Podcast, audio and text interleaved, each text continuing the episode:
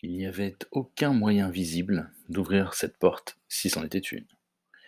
Ni poignée, ni serrure.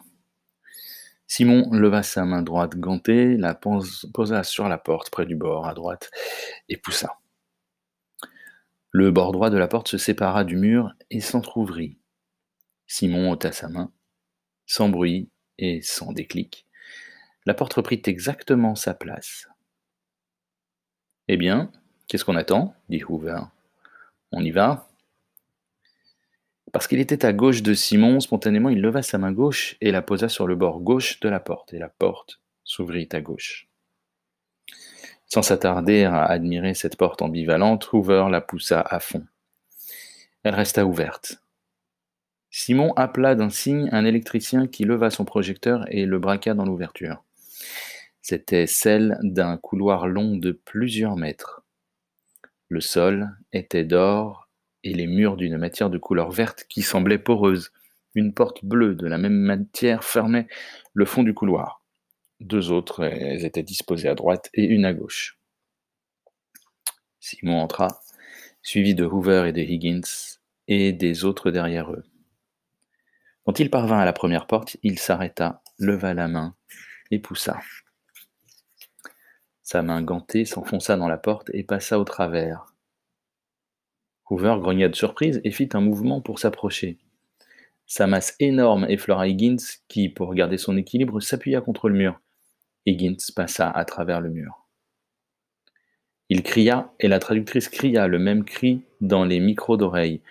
Il y eut un choc sourd quelques mètres plus bas, et la voix de Higgins se tut. Le choc avait ébranlé les murs. On les vit frémir, se plisser, s'affaisser, s'écrouler doucement en molle masse de poussière, découvrant un abîme d'obscurité percé par les projecteurs où d'autres murs tombaient sans bruit, révélant tout un monde en train de s'évanouir, des meubles, des machines, des animaux immobiles, des silhouettes vêtues, des miroirs, des formes inconnues qui se déformaient, glissaient le long d'elles-mêmes, tombaient en tas sur des planchers qui se gondolaient et coulaient à leur tour. Du fond de la sphère, où se rejoignaient toutes ces chutes molles, montaient les volutes grises et épaisses de poussière.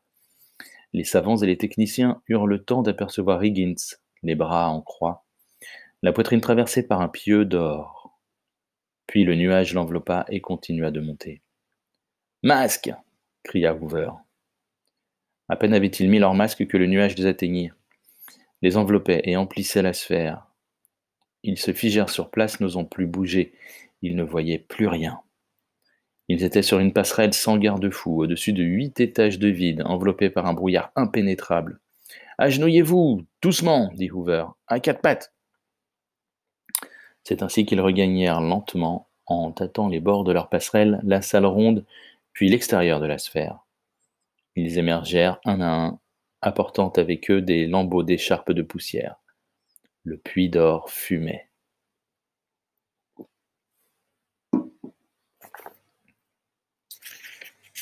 Deux scaphandriers encordés descendirent chercher le corps de Higgins.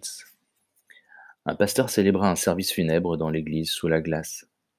Une croix de lumière s'ouvrait sur le ciel, taillée dans la voûte translucide, puis Higgins mort refit à l'envers vers le Cap, son pays, le voyage aérien qu'avait fait Higgins vivant.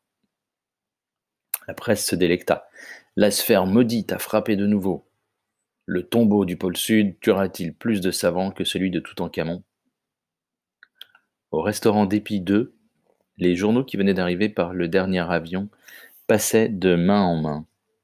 Léonova regardait avec mépris un hebdomadaire anglais qui titrait Quel fantôme meurtrier monte la garde devant la sphère d'or La presse capitaliste a le délire, dit-elle.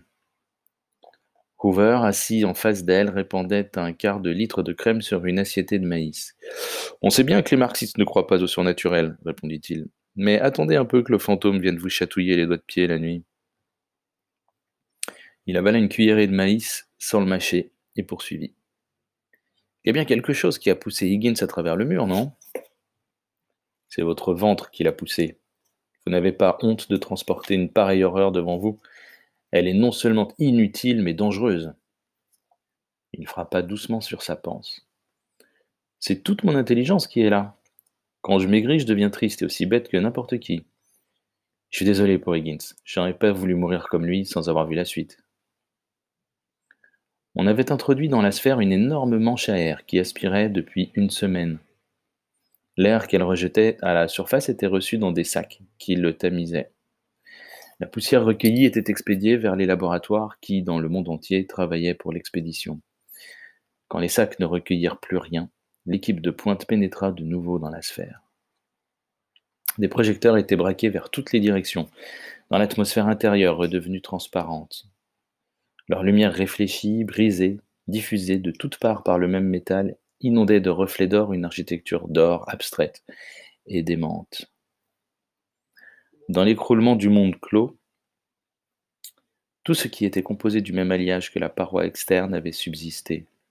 Des planches sans murs, des escaliers sans rampes, des rampes ne menant nulle part, des portes ouvrant sur le vide, des pièces closes suspendues, reliées les uns aux autres, soutenues, étayées par des poutres ajourées ou des arcs-boutants légers comme des os d'oiseaux, composaient d'un squelette d'or léger, inimaginablement beau. Presque au centre de la sphère, une colonne la traversait verticalement de part en part. Elle était, ou contenait vraisemblablement, la perforatrice. À son pied, appuyé contre elle et semblait-il soudé à elle, se dressait une construction d'environ 9 mètres de haut, hermétiquement close en forme d'œuf, la pointe en l'air. Nous avons ouvert la graine, voici le germe, murmura Léonova. Un escalier dont les marches d'or semblaient tenir en l'air toutes seules partait de l'emplacement de la porte dans la paroi de la sphère. Traversait l'air comme un rêve d'architecte et aboutissait à l'œuf aux trois quarts de sa hauteur. Logiquement, à cet emplacement devait se situer l'ouverture. Des planchers en passerelle et en escalier par des chemins aériens, les explorateurs descendirent vers l'œuf. Et ils trouvèrent la porte à l'endroit où ils pensaient la trouver. Elle était de forme ovoïde, plus large vers le bas. Fermée, bien entendu, et ne présentant aucun dispositif d'ouverture, mais elle n'était pas soudée. Elle résista à toutes les pressions. Simon, comme un gamin, tira un canif de sa poche et essaya d'en introduire la lame dans la rainure presque invisible. La lame glissa sans pénétrer. La fermeture était d'un hermétisme total. Hoover sortit son marteau de cuivre et frappa. Contre la paroi de la sphère, cela sonna mat. On fit descendre Briveau avec son enregistreur. La ligne d'ultrasons s'inscrivit sur le papier. Le signal venait de l'intérieur de l'œuf.